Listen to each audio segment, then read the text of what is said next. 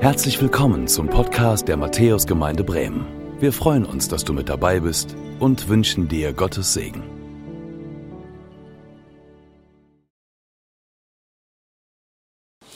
Herzlich willkommen zu unserem Gottesdienst und herzlich willkommen auch zu dieser Predigt. Ich freue mich, dass wir so viele hier sind in der Matthäusgemeinde und ich freue mich, dass du eingeschaltet hast und dass du mit dabei bist und den Gottesdienst verfolgst.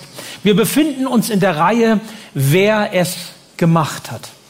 Es geht also darum, nachzudenken, wer ist eigentlich dieser Gott, von dem die Bibel sagt, von dem wir herkommen, der diese Welt so wunderbar geschaffen hat, der uns so als Menschen so genial gemacht hat. Wer ist dieser Gott? Am vergangenen Sonntag haben wir eine Predigt gehört von Philipp König zu dem Thema Gott ist dreieinig. Es ging um die sogenannte Dreieinigkeit, die Trinität, wie es auf Lateinisch heißt. Mancher kennt diesen Ausdruck. Das ist schon echt eine Predigt gewesen. Ich freue mich darüber, wie, wie Philipp König das so super gemacht hat, dieses Thema aufbereitet und uns so mitgegeben hat. Und er nannte diese Trinitätslehre eine rätselhafte Lehre. Und das ist sie ja auch. Versuch mal deinem Nachbarn zu erklären, was die Trinität ist. Da brauchst du richtig Zeit für. Die Dreieinigkeit Gottes, wie kann man das verstehen? Wer ist dieser Gott, an den wir als Christen glauben? Und das ist doch auch so wichtig, diese Dreieinigkeitslehre, diese Trinität zu verstehen. Denn als Christen glauben wir an einen Gott, der sich in drei Personen uns Menschen offenbart. Ein Gott, der sich auf dreierlei Art und Weise zeigt. Gott ist nicht bloß eine Idee. Der Gott, an den wir glauben, ist nicht bloß ein Gedanke. Der christliche Glaube ist nicht einfach irgendeine Lehre, eine Ideologie, sondern wir glauben an einen personalen Gott. Und das ist ganz entscheidend. In Genesis 1, Vers 26 heißt es, lasst uns Menschen machen, ein Bild, das uns gleich sei. Lasst uns Menschen machen, sagt dieser dreieinige Gott. Er nimmt sich also vor, den Menschen zu schaffen, den Menschen zu formen, den Menschen zu bilden, in den Menschen etwas hineinzulegen, was von ihm kommt. Wir nennen das die Gott-Ebenbildlichkeit. Und dieses Stichwort Gott-Ebenbildlichkeit ist mir in den vergangenen Wochen, seitdem wir über Genesis 1 bis 3 hier predigen, so ganz neu wichtig geworden. Und wisst ihr warum? Weil in diesem Begriff Gott Ebenbildlichkeit, in dieser Tatsache, dass wir von Gott her kommen, ganz viel Würde steckt. Gott erachtet uns für würdig, dass wir Ebenbild von ihm sind. Das unterscheidet uns von der ganzen anderen belebten Natur um uns herum. Das unterscheidet uns im Übrigen auch von der Tierwelt. Der Mensch ist nicht einfach irgendwie nur ein besserer Affe. Der Mensch ist Ebenbild Gottes, sagt die Bibel. Und das ist ein Unterschied, ein ganz entscheidender Unterschied. Gott hatte bereits Gemeinschaft vor der Schöpfung. Bevor er diese Welt gemacht hat, hatte er schon Gemeinschaft quasi in sich selbst, in seiner Dreieinigkeit. Es heißt, lasst uns Menschen machen. Gott ist aufeinander bezogen, Gott Vater, Gott Sohn, Gott Heiliger Geist. Er ist im Plural, er ist in der Mehrzahl. Lasst uns Menschen machen. Drei Wesen und doch eine Person.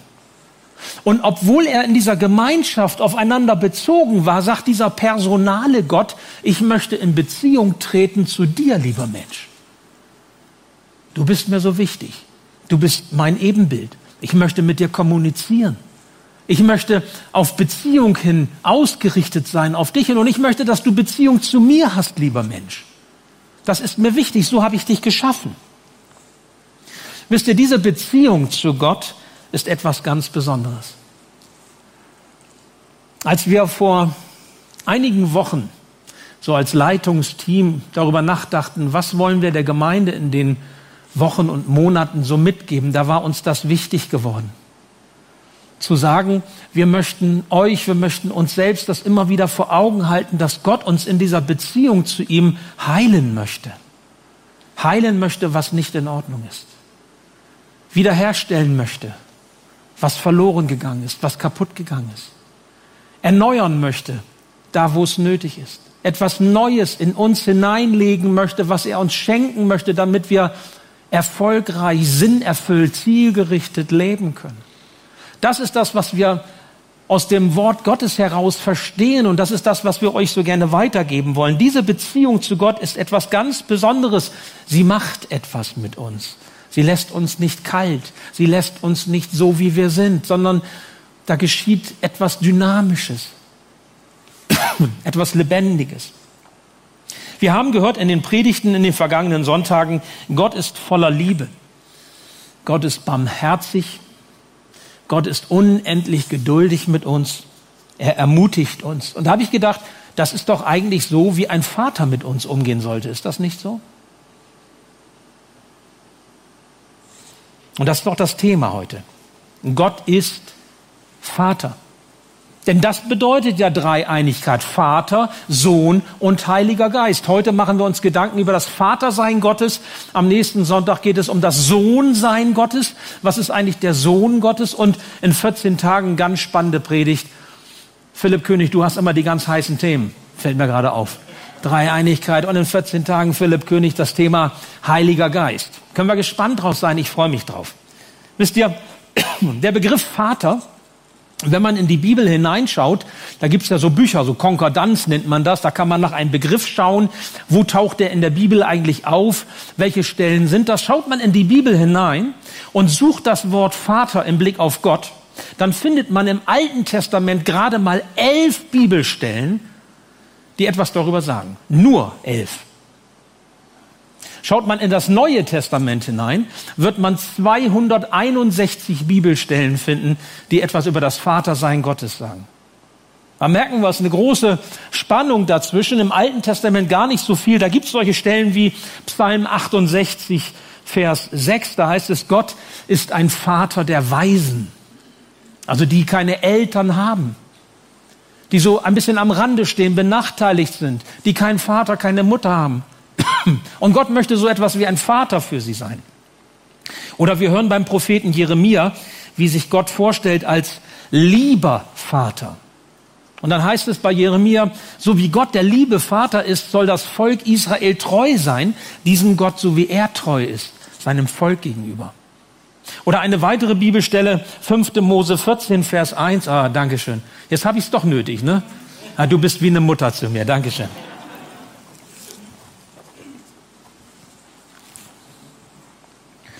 Hier im ähm, 5. Mose 14, Vers 1, da heißt es im Blick auf das Volk Israel, das wie ein Kind Gottes ist, ihr seid Kinder des Herrn eures Gottes. Also wenn man so reinschaut in das Alte Testament, da stellt man fest, es gibt ein paar Bibelstellen, aber das sind so einzelne Lichtpunkte, nenne ich das mal, Lichtblicke im Blick auf dieses Thema, das wir heute haben. Anders im Neuen Testament. Denn mit dem Zeitpunkt, als Gott der Vater seinen Sohn Jesus Christus auf diese Erde schickte, änderte sich das Bild. Ist klar, Jesus kommt als Sohn. Und wenn er Sohn ist, dann hat er auch einen Vater. Sohn und Vater. Und erst durch Jesus Christus können wir eigentlich richtig verstehen, ganz neu verstehen, was es bedeutet, dass Gott Vater ist. Und nicht mehr nur Vater für das Volk Israel, dieses sogenannte auserwählte Volk Gottes, wie es im Alten Testament beschrieben ist, sondern Vater für die, die durch den Glauben an Jesus Christus mit Gott, dem Vater, zusammenkommen.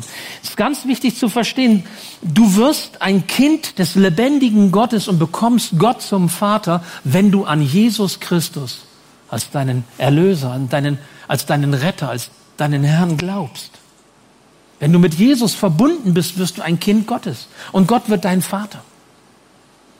Und eine der ganz zentralen Bibelstellen, die das so aussagt, haben wir eben in der Lesung gehört. Und ich habe mich dafür entschieden, diesen Text noch einmal vorzulesen, in einer anderen Übersetzung, aber derselbe Text. Weil wenn wir darüber nachdenken, was bedeutet es eigentlich, Gott zum Vater zu haben, ist diese Bibelstelle Römer 8, die Verse 14 bis 17, eine ganz entscheidende. Es gibt auch noch ein paar andere, aber das ist eine ganz entscheidende. Paulus sagt, denn alle, die vom Geist Gottes bestimmt werden, sind Kinder Gottes. Sie sind Kinder Gottes. Deshalb verhaltet euch nicht wie ängstliche Sklaven. Wir sind doch Kinder Gottes geworden und dürfen ihn aber Vater rufen. Denn der Geist Gottes selbst bestätigt uns tief im Herzen, dass wir Gottes Kinder sind. Und als seine Kinder sind wir auch Miterben an seinem Reichtum, denn alles, was Gott in seinem Sohn Jesus Christus gibt, gehört auch uns, gehört auch dir, wenn du an ihn glaubst und gehört auch mir, wenn ich an ihn glaube und mit ihm verbunden bin. Ich möchte beten. Ja, lieber Herr, so hilf du uns, dass wir diese Zusage, diese Verheißung, dass du Vater bist und wir Sohn und Tochter von dir richtig verstehen. Hilf, dass diese Verheißung sich verankert in unseren Herzen und wir ergreifen können, was du uns schenkst. Und danke, dass du unser Reden und unser Hören in deine Hand nehmen kannst und gib, dass dein Wort zu einem Wort des Lebens für uns wird. Amen. Ja, es ist ein Leben als Kind des Vaters, zu dem wir aufgefordert werden heute. Leben als Kind des Vaters, ich habe mir gedacht, das könnte so etwas wie ein Lebensmotto für uns als Christenmenschen sein. Leben als Kind des Vaters. Denn eben dies möchte Gott für uns sein, ein Vater.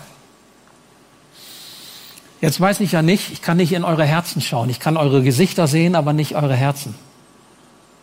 Ich weiß nicht, was du so für Gedanken hast, wenn du das hörst, Stichwort Vater was du für Assoziationen hast, wenn ich dir sage, Gott möchte dein Vater sein. Was kommt da hoch? Was ploppt da auf? Was für Gedanken, was für Gefühle, was für Eindrücke hast du da eigentlich? Ich kann mir vorstellen, dass es so manchen gibt hier unter uns heute oder auch vor dem Bildschirm, der sagt, ja, meine Vaterbeziehung war okay. Ich habe einen Vater gehabt, der hat sein Bestes gegeben, der war für mich da, ich konnte mich auf ihn im Großen und Ganzen verlassen und ich bin dankbar dafür, dass ich meinen Vater so erleben durfte. Ich weiß es aber aus der Erfahrung im Umgang mit Menschen aus vielen Jahren Seelsorge und Begleitung von Menschen, dass das nicht immer so ist. Ich weiß, dass es vielleicht auch unter uns solche gibt, die haben bestimmte Vatererfahrungen gemacht, die anders aussehen, die nicht so erquickend sind, wie ich das eben gerade beschrieben habe. Und so mancher, wenn er mal zurückdenkt, zurückschaut, wenn er schon älter ist oder noch in der bewussten Vaterbeziehung so lebt und sich das so vor Augen stellt, sagt, bei mir ist es anders. Vielleicht gibt es solche unter uns, die haben ihren Vater als ungerecht erlebt. Oder als laut, als streng, als aggressiv, als übergriffig ja vielleicht sogar missbräuchlich, als manipulierend, als unsensibel, vielleicht ohne Empathie, ohne Mitgefühl. Vielleicht sind auch solche unter uns, die sagen, nee, mein Vater war irgendwie anders. Das, was bei mir aufkommt, ist was anderes. Mein Vater war schweigend, gar nicht greifbar. Mein Vater war passiv. Er war ängstlich vielleicht mutlos, zurückgezogen, vielleicht auch weichlich, schwach, wenig ermutigend, nicht zielorientiert. Vielleicht sagt auch jemand, mein Vater war ein, einfach nur nicht da. Er war abwesend. Eigentlich gab es ihn nicht wirklich für mich. Jedenfalls nicht, als ich ihn gebraucht habe. Wisst ihr, meine Recherche, Recherche zu diesem Thema Vater-Sohn-Beziehung, ja, ähm, ich habe in den letzten Jahren viel darüber nachgedacht und auch in der Männerarbeit so manches mit anderen zusammen erarbeitet, ähm, hat ganz klar bestimmte Ergebnisse gebracht. Ich möchte euch Anteil geben daran. Und zwar, dass rund ein Drittel, fast ein Drittel der Männer heute sagen, dass sie überhaupt nicht mehr mit ihrem Vater sprechen, also in keinerlei Beziehung zu ihrem Vater stehen. Fast ein Drittel der Männer haben ein angespanntes, ein schwieriges Verhältnis zu ihrem Vater. Und bei einem weiteren, fast einem weiteren Drittel sagen die Männer, wenn ich mit meinem Vater rede, geht es eigentlich immer nur um belanglose Dinge. nie wirklich um das, was mich bewegt. Also alles schön an der Oberfläche. Darf ich mal fragen, wie ist das bei dir? Was ist dein Vaterbild im Blick auf deine Familie, im Blick auf deine Herkunft? Und vielleicht denkt ihr, was rede ich da vorne so? Was redet der Pastor da vorne so? Es ist ja unglaublich, dass dieses Thema der Ursprungsfamilie, wo wir herkommen, uns unser Leben lang beschäftigt. Du kannst alt sein und trotzdem ist die Frage nach deinem Vater immer noch virulent. Und es beschäftigt dich immer noch. Und du trägst immer noch an den Dingen, die du erlebt hast, die du bekommen hast oder auch nicht bekommen hast, obwohl du es vielleicht gebraucht hast. Weniger als zehn Prozent der Männer sind mit ihrem Vater befreundet und bezeichnen die Beziehung zu ihrem Vater als eng und befriedigend. Und nur etwa einer von zehn bezeichnet seinen Vater als emotionale Stütze. Einer von zehn. Und jetzt könnte ich bei den Männern mal rumzählen ne, und sagen hier eins, zwei, okay, du vielleicht und du vielleicht und die anderen nicht. Das ist die Realität, in der wir leben. Was bedeutet der Vater im Blick auf die weibliche Entwicklung? Ich kann ja nicht nur von den Männern reden, obwohl ich ein bisschen äh, benachteiligt bin. Ich habe drei Söhne, bin ich auch dankbar für. Ich habe auch ähm, zunächst mal drei Enkelsöhne bekommen, bin ich auch dankbar für, weil ich wusste, wie es funktioniert. Ich habe wenig Ahnung, was weibliche Erziehung angeht. Dann kamen auch Enkeltöchter oder kam eine Enkeltochter dazu und mal sehen, das geht noch weiter, das sieht ganz gut aus. Gott ist gnädig. Also äh, er nimmt mich auch in die Schule und ich habe auch zu lernen, wie das so mit weiblichen Gegenüber ist. Aber das habe ich irgendwie noch nicht so. Von daher muss ich vorsichtig sein. Aber, aber man sagt, auch für die Entwicklung von Frauen ist der Vater von entscheidender Bedeutung. Kann jetzt mal irgendwie eine Mutter oder ein Vater nicken, der Töchter hat, dass, dass ich nicht den Eindruck habe, ich bin völlig verkehrt, ja? Zwei nicken gerade jetzt, das ist nicht fürchterlich ermutigend jetzt hier. Also ähm, ich habe aber natürlich auch recherchiert, ist klar und nicht einfach nur so, sondern auch schon seit längerem. So lautete eine Erkenntnis in einer Fachzeitschrift zum Thema Väter. Väter sind für eine positive Kindesentwicklung von Junge und Mädchen ebenso wichtig wie Mütter. Sie sind nicht nur entscheidend als männliches Rollenmodell, sondern entscheidend sowohl für das soziale und kognitive Gedeihen der Kinder als auch für deren Gefühlsleben. Was heißt das? Das heißt, Väter sind für die Entwicklung von Jungen und Mädchen gleichermaßen wichtig. Junge Frauen, Mädchen brauchen ihre oder ihren Vater, brauchen ihre Väter. Wisst ihr, was ich mich gefragt habe? Was bedeutet eigentlich diese Erkenntnis, die nicht auf mein Mist gewachsen ist, sondern die Entwicklungspsychologen ganz klar so formulieren? Das könnt ihr lesen in vielerlei Büchern, die ich auch gelesen habe. Da, was ich mich frage, ist, was bedeuten diese Erkenntnisse eigentlich, wenn wir uns gleichzeitig klar machen, dass Ehe und Familie in unserer Gesellschaft mehr und mehr demontiert wird und aufgelöst wird? Was heißt das eigentlich für die Entwicklung von Jungen und Mädchen, wenn das stimmt, was wir jetzt eben gerade gehört haben?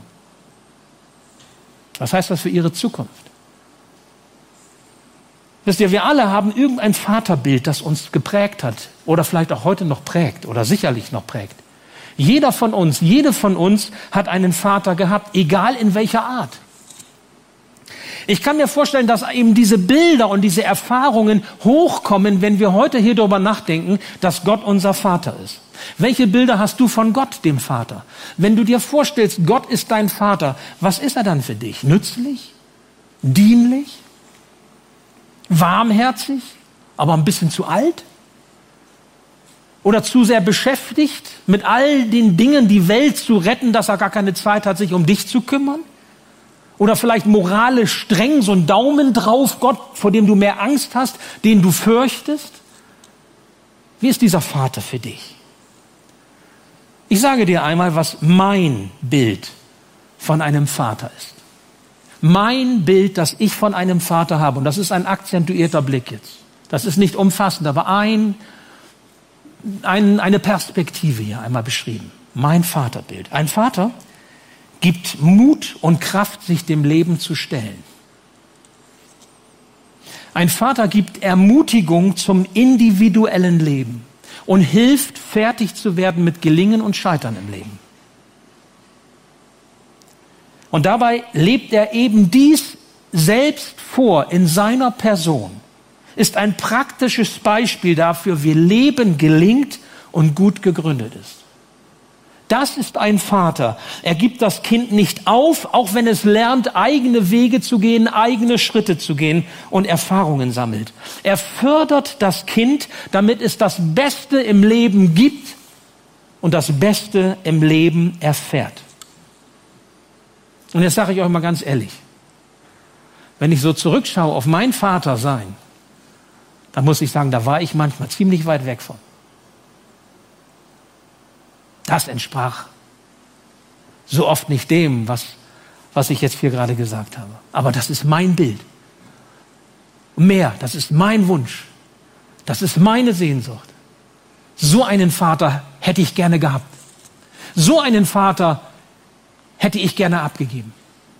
So einen Vater brauchen Jungen und Mädchen. So einen Vater brauchen wir. Und übrigens sind wir Kinder unserer Eltern, solange wir leben, auch wenn wir alt sind.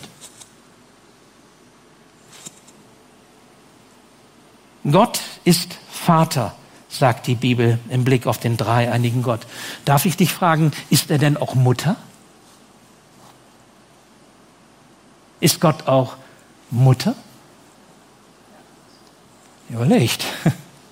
Was haben wir eigentlich für Erfahrungen mit dem Muttersein? Mit dem Muttersein unserer Mütter oder mit dem, was wir selber vielleicht als Mütter, wenn wir Mütter sind und Kinder äh, prägen dürfen und Kinder uns anvertraut sind, welche Erfahrungen machen wir damit? Was für ein Bild von Muttersein haben wir eigentlich? Interessant ist, was wir in der Bibel dazu hören. Da heißt es in Jesaja 66, Vers 13. Das muss Vers 13 heißen und nicht Vers 30, nicht Vers 30, wie ein Bibelkundiger mir nach dem 10 Uhr Gottesdienst sagte. Also Jesaja 66, 13, das ist auch richtig so. Ich will euch trösten, wie einen seine Mutter tröstet. Ich will euch trösten, wie einen seine Mutter tröstet. Wisst ihr, Gott ist wie eine Mutter zu uns. Und jetzt muss ich der Vollständigkeit halber auch sagen, was ist denn mein Mutterbild? Wenn ich eben von meinem Vaterbild gesprochen habe, was ist mein Mutterbild? Ich sage euch das, mein Mutterbild, mein Mutterbild. Eine Mutter vermittelt die Erfahrung von Geborgenheit.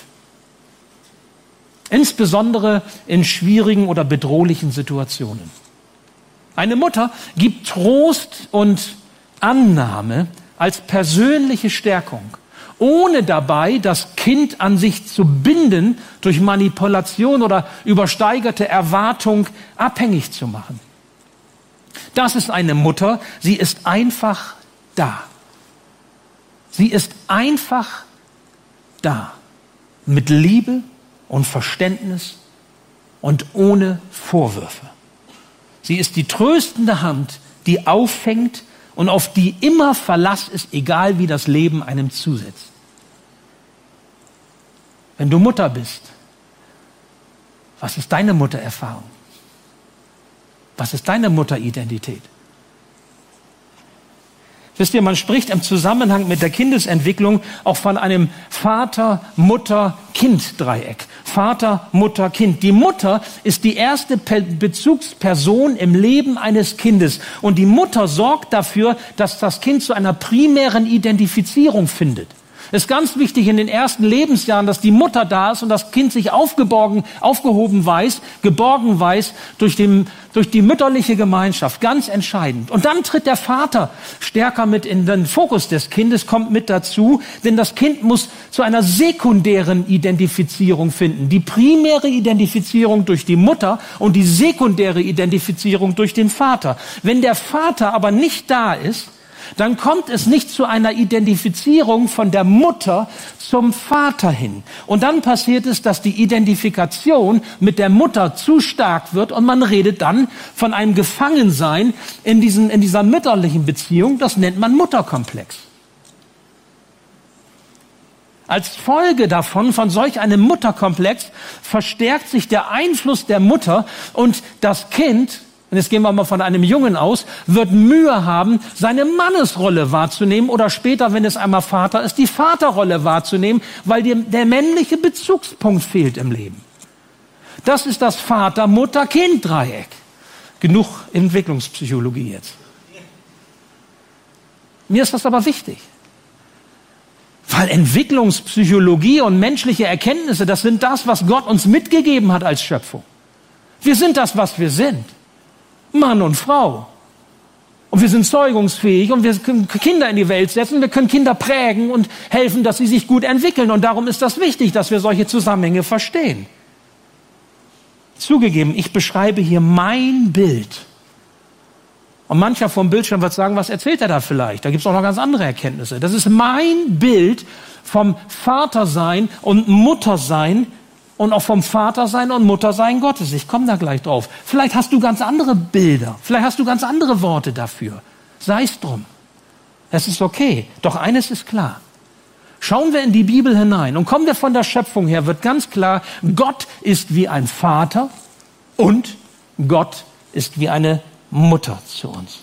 Gott vermittelt Annahme und Wertschätzung und Liebe wie eine Mutter.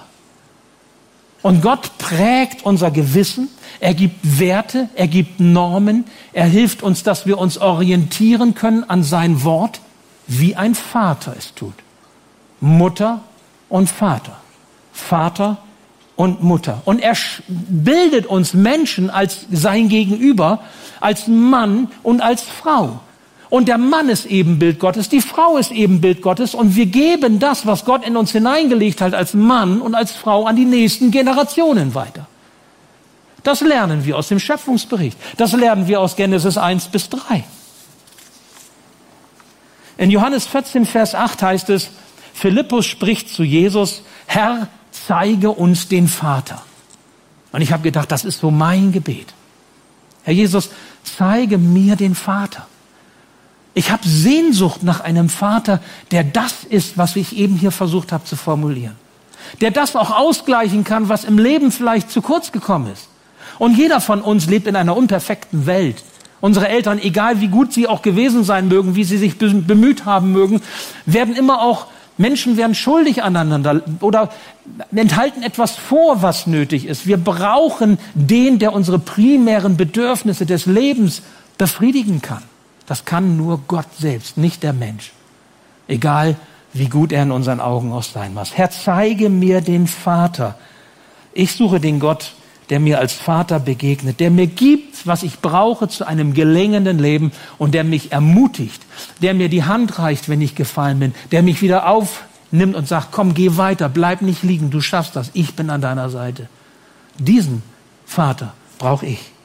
Schauen wir in die Bibel hinein, dann finden wir Beschreibungen seines Wesens. Beschreibungen, die das Vatersein und das Muttersein Gottes kennzeichnen. Da heißt es von Gott, Gott ist heilig, Gott ist gerecht.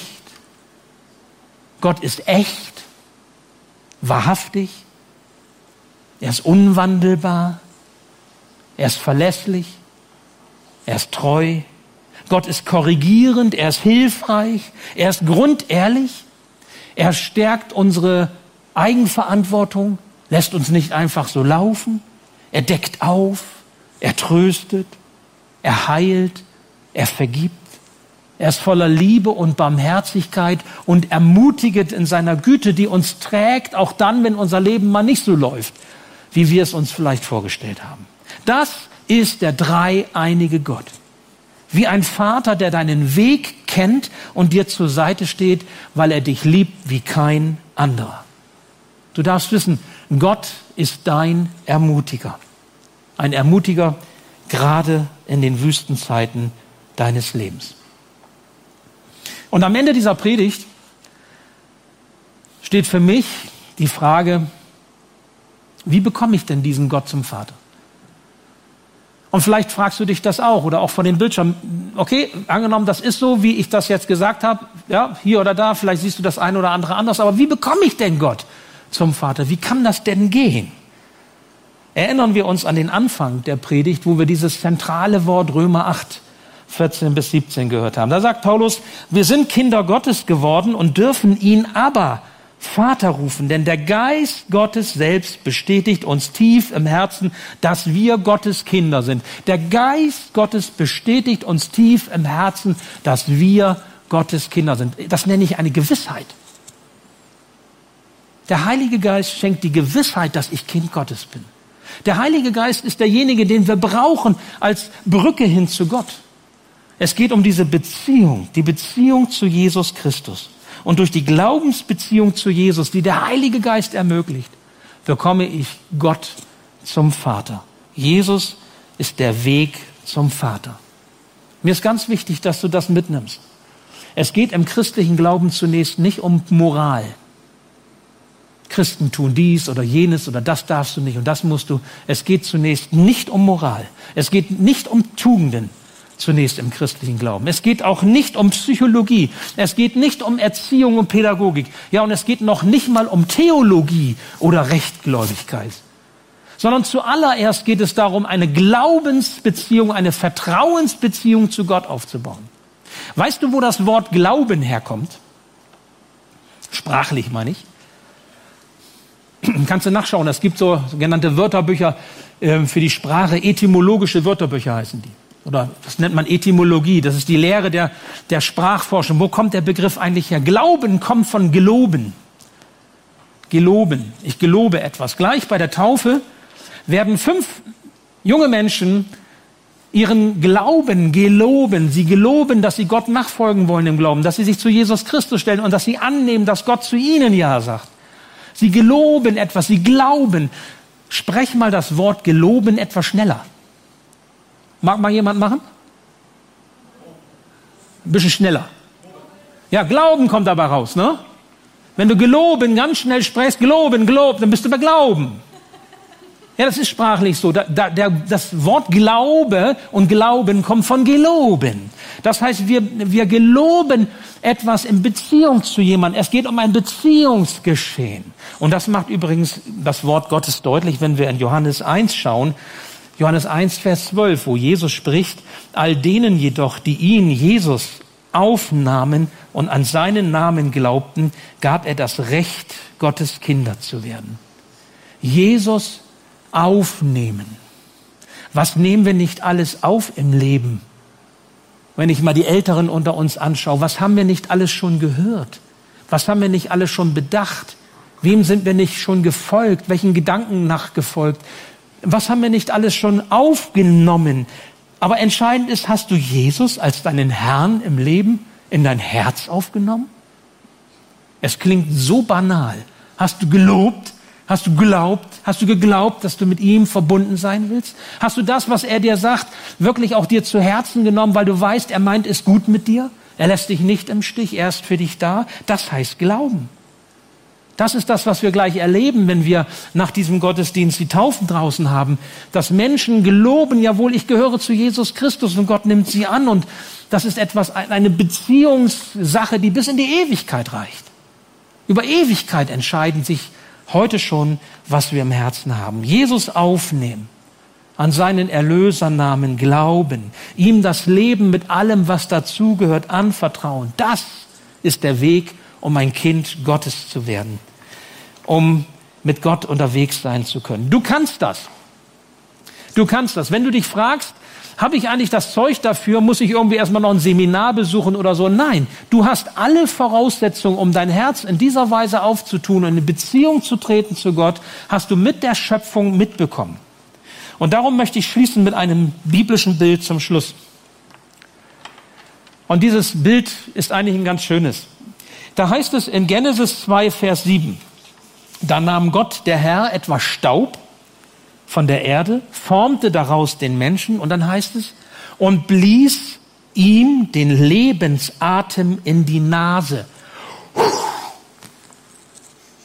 Blies ihm den Lebensatem in ihn hinein. So wurde der Mensch ein lebendiges Wesen. Ohne dieses Anblasen Gottes, ohne diesen Odem Gottes wäre der Mensch nur Materie, leblos, geistlos. Aber weil Gott ihn angeblasen hat, das ist ein Bild, weil er den Hauch des Lebens bekommen hat. Das heißt hebräisch Nimchat, Nimchat, nee, ich muss ja gucken, hier, schon so lange her. Nimchat Chaim. Zeig mal ruhig die Folie. Nächste Folie. Ja, also habt ihr den Hauch, den Hauch des Lebens weggenommen? Okay, also Nimshat Chayim. Das ist der Hauch des Lebens, den Gott uns gegeben hat, die Quelle unseres Lebens und diese Quelle sprudelt auch für dich. Das ist das, was Gott uns gibt. Und ich lade dich ein, wenn du Sehnsucht hast nach diesem Vater, dass du dich im Grunde anblasen lässt von Gott, dass du das annimmst, dass du das so erfährst, aufnimmst in dir, was Gott für dich bereithält und dass du verstehst, er ist ein liebender Vater und er ist eine liebende Mutter für dich. Und keinen besseren kann es geben. Das ist dieser dreieinige Gott, der Vater, der uns zur Seite steht und mit dem wir immer unterwegs sein können und auf den wir immer zählen können. Ich möchte noch beten und vielleicht ist dieses Gebet auch ein Gebet, das du zu deinem eigenen machen kannst. Ja, lieber Herr Jesus, so möchte ich dich darum bitten, dass wir erkennen, dass wir durch den Glauben an Jesus deine Kinder sind, Söhne und Töchter des lebendigen Gottes. Danke, Herr, dass wir diese Zusage haben, dass du für uns da bist, dass du uns liebst, so wie wir sind, dass du in unserem Leben wirkst, uns heilst und wieder uns wiederherstellst, uns veränderst, weil du ganz viel Neues und ganz viel Gutes in uns hineinlegst. hineinlegst. Du bist ein Vater, der es gut meint mit uns.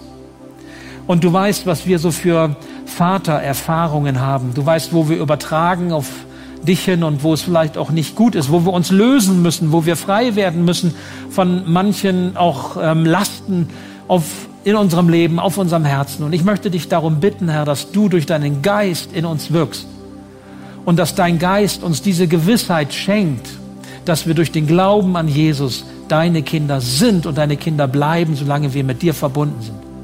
Und so gib du uns deinen Segen und hilf, dass wir an deiner Hand unseren Weg gehen. Danke für diesen wunderschönen Vormittag. Danke für unseren Gottesdienst und danke für alles das, was du an Gutem in unser Leben hineinlegst. Herr, wir loben und wir preisen dich darüber. Amen. Danke fürs Zuhören. Wir hoffen, dass du heute inspiriert und ermutigt wurdest durch Gottes lebendiges Wort. Unser Gebet ist, dass es viel Frucht bringt. Weitere Infos findest du unter www.matthäus.net.